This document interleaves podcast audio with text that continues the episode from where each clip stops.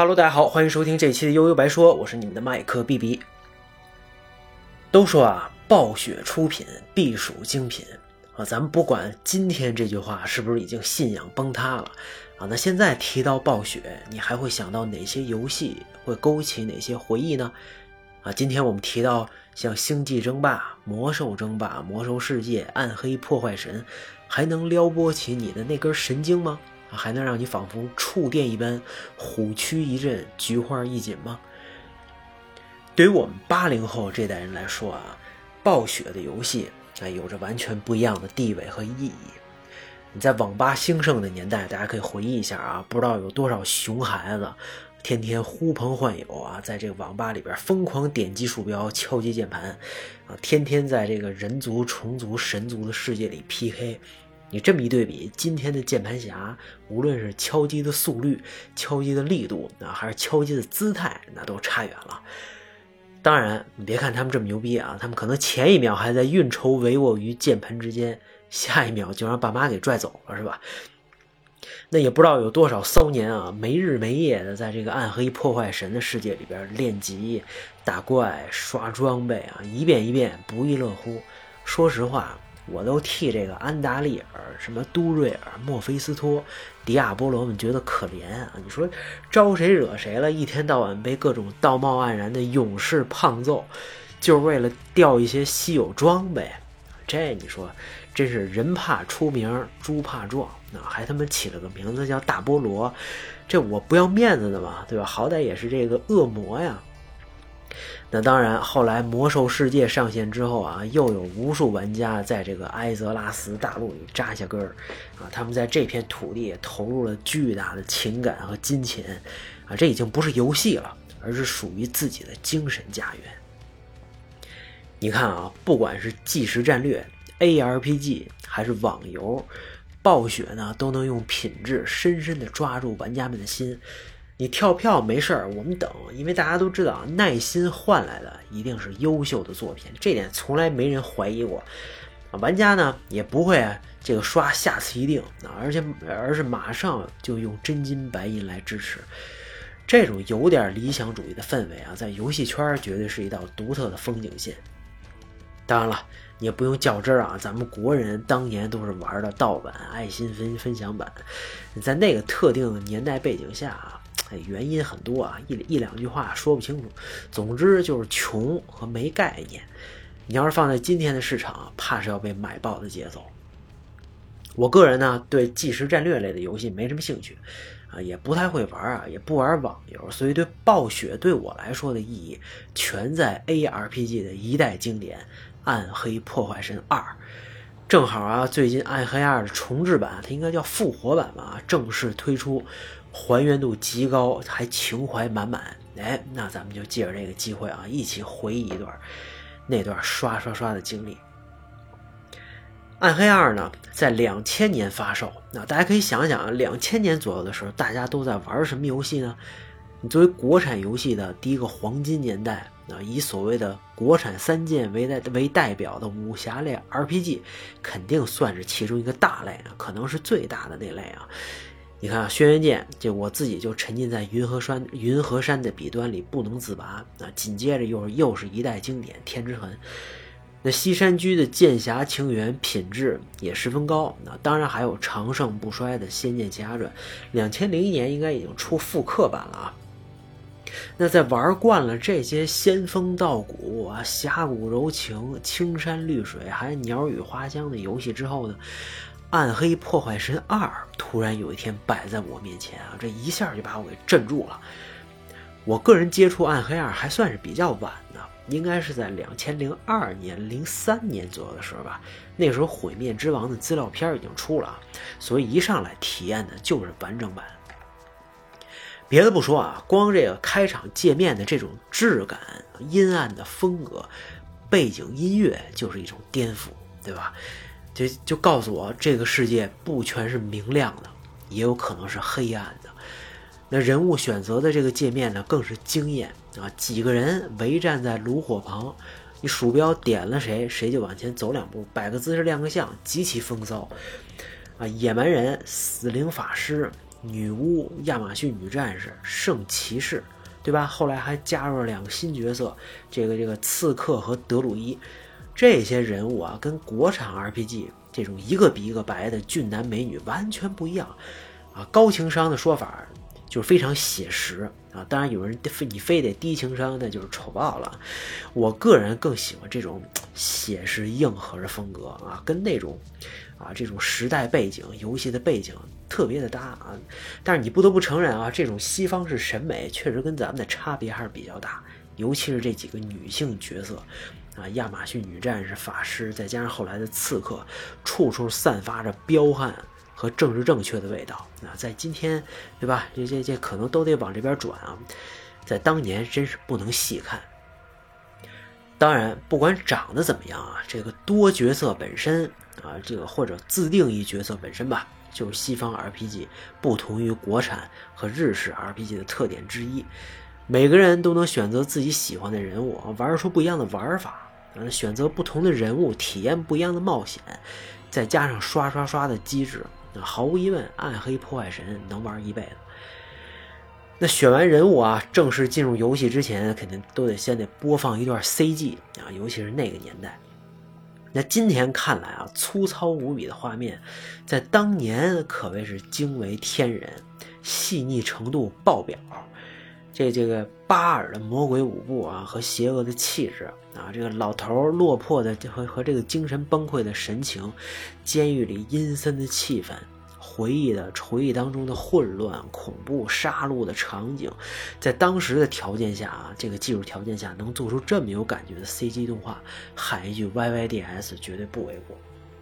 尤其是资料片《毁灭之王》的开场动画啊，就是巴尔和这个恶魔大军啊围攻亚瑞特山脉的那段，我把原版动画和重制版的动画对比着还看了一遍。哎，反而觉得原版啊，在这个角色神情的刻画上更胜一筹，啊，你技术的进步可以让画面更加细腻，这个画面的面数更多，材质更清晰，光影也能更真实。但是角色本身的那个劲儿，哎，却完全很难完全复制！你看守城野蛮人大叔啊，这种窘迫和硬扛着的坚强，巴尔的阴阳怪气和邪恶，还有那句哈，enough。喊的那句，对吧？原版都展现的更像是那么回事儿。当然，作为把战斗作为核心的 ARPG 来说，那通过章节之间的过场 CG，用短短几分钟把这个故事给讲清楚，哎，同样有非常重要的意义。要不然玩了半天看不懂啊。这就引出了当年啊，我玩《暗黑破坏神二》的一个最大谜团，就这游戏一天到晚咱们打打杀杀，这么多怪物还这么血腥。那你说我们到底在干什么呢？啊，从罗格营地一路向东，我们又要到哪里去呢？你光看 CG 还没字幕，在那个年代，你只能知道谁是好人，谁是坏人，好像看懂了，又没完全看懂。啊，今天呢，咱们就把这段故事和阴谋啊，其实也是暗黑破坏神的宇宙啊，咱们稍微梳理梳理。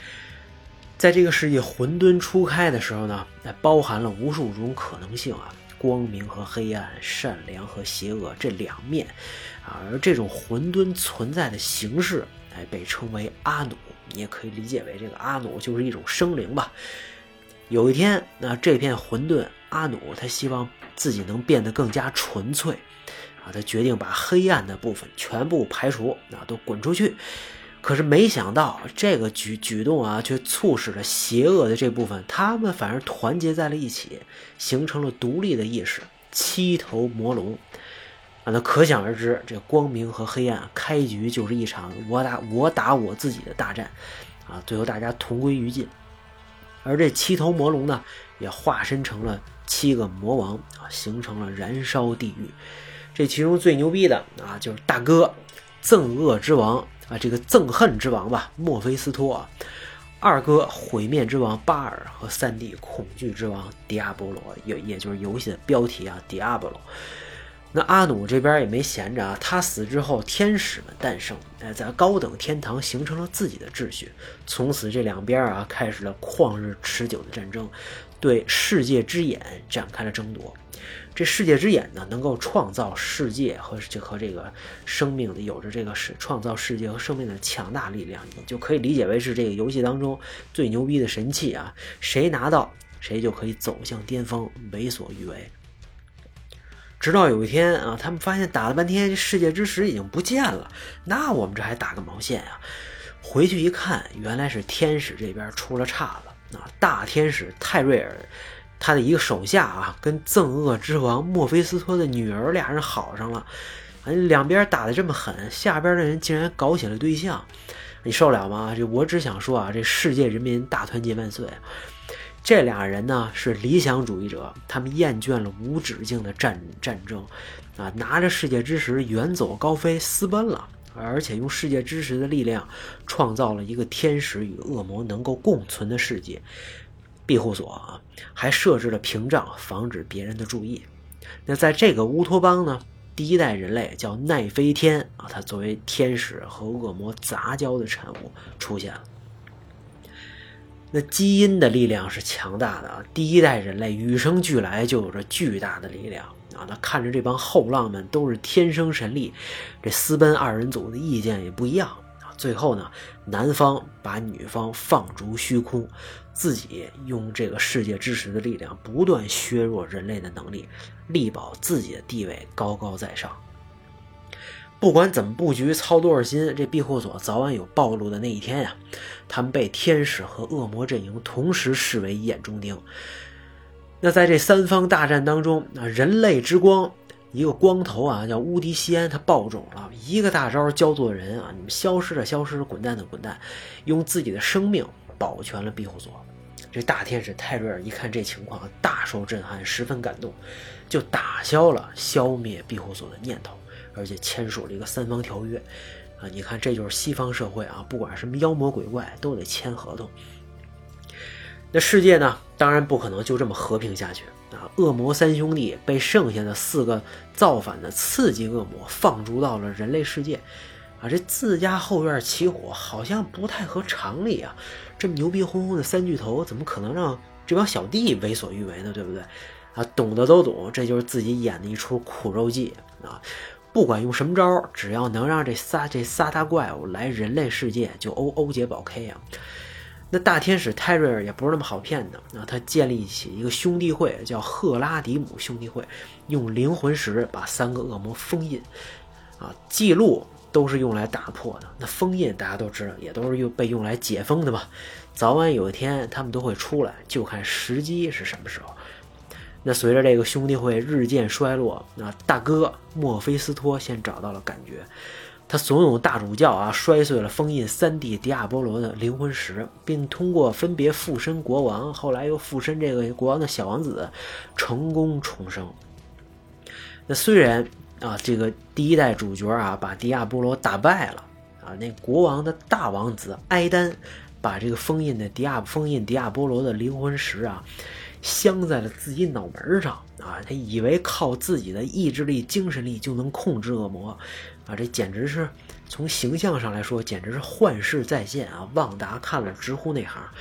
但这种啊，对于迪亚波罗来说就是小学生水平啊！在他的控制之下，埃丹逐渐扛不住了啊！他穿上了黑色袍子，堕落成为了黑暗游荡者。踏上东方的旅程，开始寻找自己的两位大哥啊！这被附身了。那《暗黑破坏神二》几章之间的过场 CG，就是用老头马瑞斯的视角在回忆游荡者，当然也就是迪亚波罗寻找大哥的旅程了。那在封印巴尔的塔拉夏古墓，那得知消息的大天使泰瑞尔和游荡者狭路相逢，两个人展开了战斗。为什么叫塔拉夏古墓呢？这塔拉夏啊，是这个兄弟会最早的领袖，那也是人类最才最强大的法师。当年的大战当中，他用灵魂石的力量和自己制成的木乃伊的身体封印住巴尔啊，自己的灵魂每时每刻都在和巴尔做斗争，永不停歇，可谓极其悲壮和惨烈。虽然巴尔最后还是占领了塔拉夏的身体啊，但终究还是无法逃脱。啊，这个时候跟班的老头马瑞斯成了工具人啊，他受到引诱把灵魂石从巴尔身上给拔出来了。这巴尔终于重获自由啊！大天使面对两个强敌，终于是无能为力。那危难时刻，我们的主角光环就要上线了。那这对吧？三巨头也要慌啊！这个虽然迪亚波罗完全复活啊，虽然是恶魔三巨头再次聚到了一起，但是依然挡不住一波又一波的英玩家英雄们为了金币和稀有装备，呃，不对啊，为了世界和平发起的攻击啊！尤其是墨菲斯托被全球玩家虐了不知道多少遍，却依然待他如初恋。这三个兄弟死了两个，却不见了巴尔的身影。他干嘛去了？呃，原来他亲自带领恶魔大军进攻守护世界之石的野蛮人部落哈加洛斯。这也是资料片《毁灭之王》的故事。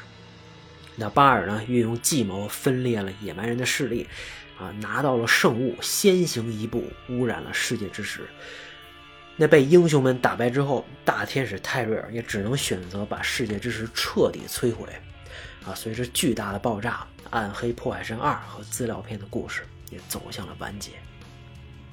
那作为一个 ARPG 啊，《暗黑二》的流程和剧情，大家也可以感受到并不复杂啊，基本上就是救人加打怪啊，目标很明确。相比之下，这种详实的背景设定，其实已经算是额外赚回票价了。尤其是其中一些关键人物的故事，让人心情非常沉痛啊！不管是玩家控制的英雄，还是路人 NPC。这暴雪呢，反正就是认准了要一虐到底，啊，一代的几个 NPC 不是惨死，就是被恶魔控制，成为了二代的敌人。也是啊，就连一代的这个这个主人公埃丹自己都变成了迪亚波罗啊，弓箭手变成了雪巫，这个雪巫还是雪鸟啊，记不太清了啊。这个法师成了召唤者，对吧？你你除了这个众生平等、一视同仁之外，你还有什么可说的呢？这里边就要数塔拉夏的悲剧最让我难以释怀啊！英雄的正义换回的是惨死，自己的牺牲没有起到什么作用啊！这跟进击的巨人有点那种感觉，结果还让真点主角老头马瑞斯给背刺啊！这种绝望真是让人一言难尽啊！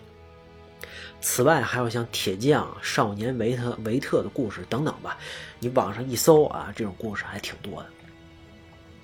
说了这么多啊，对玩作为玩家来说呢，最重要的还是在游戏里边各种刷啊。那算是毁灭之王暗黑二一共五大章节啊，除了沙漠城市鲁高因比较大，可能得稍微逛一会儿。这章节之间那和章节内部的节奏啊都非常紧凑。